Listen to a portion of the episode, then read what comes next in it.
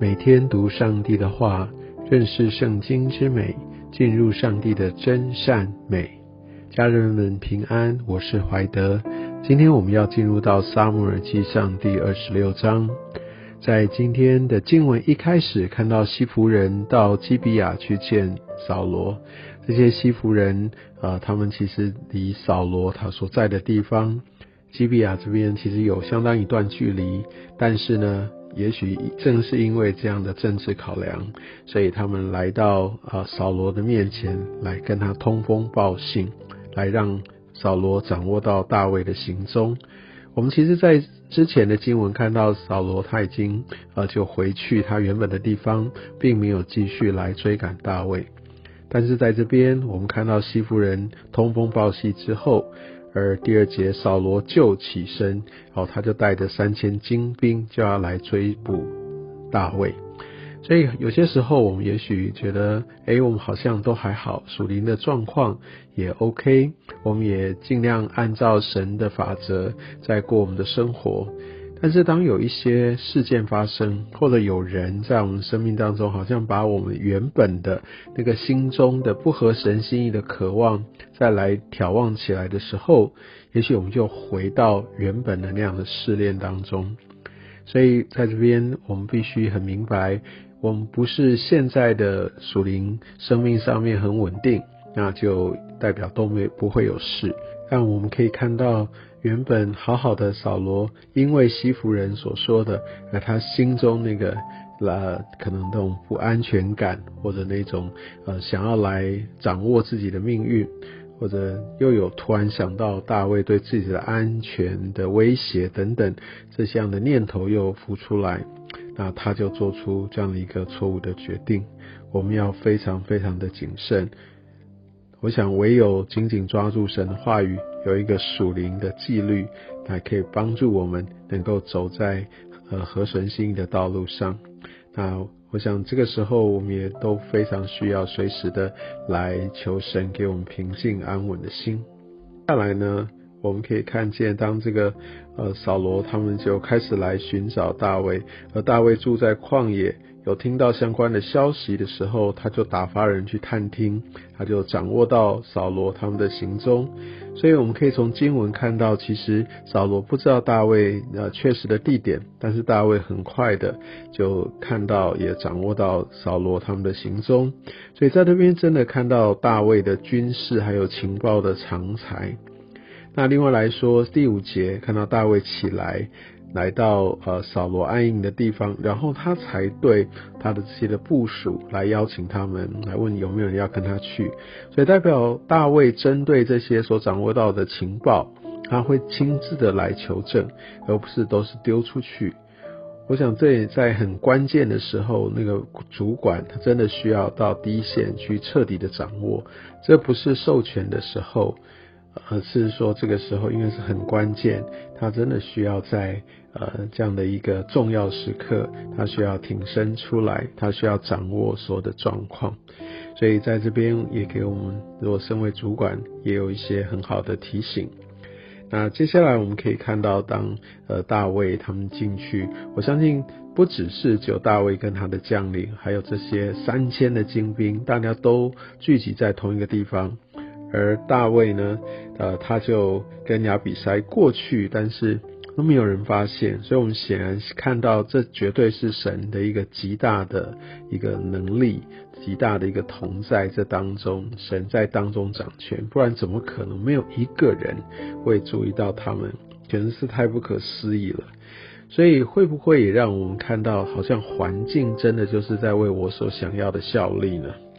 所以当第八节亚比塞对大卫说：“现在神将你的仇敌交在你的手里。”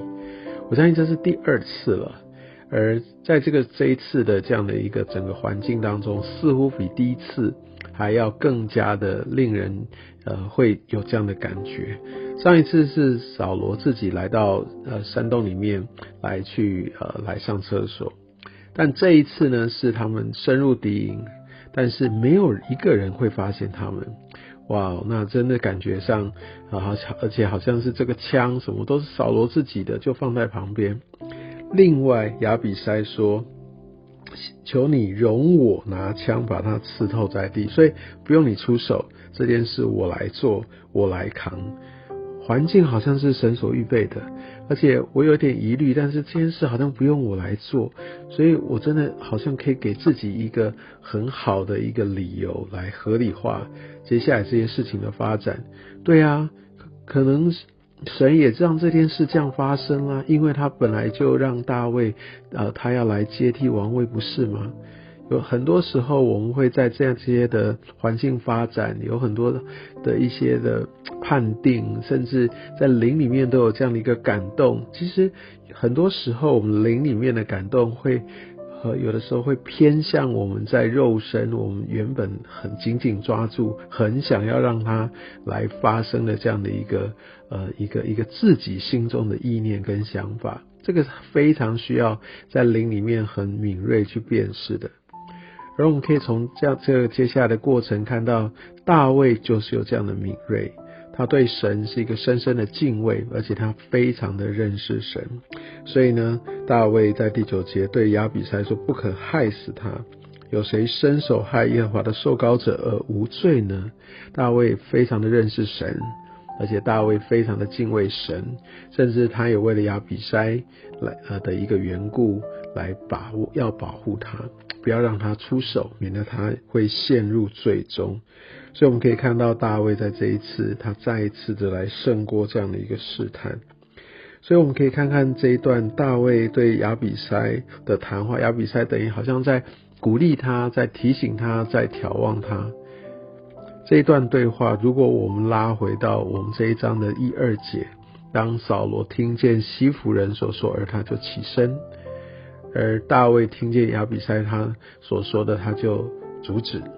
所以我们就可以看到两个人跟神的关系是多么多么的决然不同。对大卫来说，虽然扫罗是这样要追杀他，但他相信唯有神哦才有权柄能够来处理这件事，而他也相信神必然会处理，因为上帝是公义的。所以他在第十节就说，可能会有三种方式：他被耶和华所击打，或者死骑到了，或者他出战阵亡，大概就是这样子，不会有其他的方式。所以我们就可以看到大卫他对神的关系是多么的近，他是多么的认识神。我相信，呃，紧紧抓住上帝的法则，上帝绝对不会要。我们去按着那个违反他性情的方式，比如说便宜行事，然后自己还去合理化，这绝对不会是从上帝而来。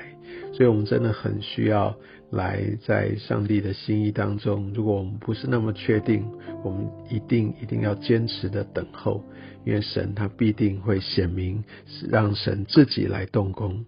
那我们可以看到后面，呃，大卫跟扫罗这样的一个对话，其实大卫也说的很重啊，所以这一切都是来自于神，而且呃，在像二十三节说，耶和华必照个人的公义、诚实来报应他，感觉上他对扫罗是有恩慈的，那是因为他敬畏上帝。那在这个时候，我们也必须明白我们。当我们抓住神他的一个心意，我们就会来耐心等候上帝的时间表。我们不会用一些呃我们可以合理化的这些的事件，甚至我们拿神的话语来宣告，好像我们就呃可以完全的一个立场来做我们想要做的事情。我们真的需要非常谨慎的来带到上帝的面前。那我们可以看到，当然在后面二十五节，好像扫罗又因为一时的感动，他对大卫说：“愿你得福，好必必得胜等等。”但我们相信这也不是真诚的。但即使如此，大卫他对神的敬畏，也让他继续的来守住，呃，不要来加害于神所高立的这样的一个君王。大卫经得起，也经历过这样的一个挑战。跟试炼，因为他认识神，敬畏神，也愿我们也能够也透过神的话语，让我们能够更认识神，也能够敬畏他，能够走在神他为我们预备的道路当中。愿上帝祝福你。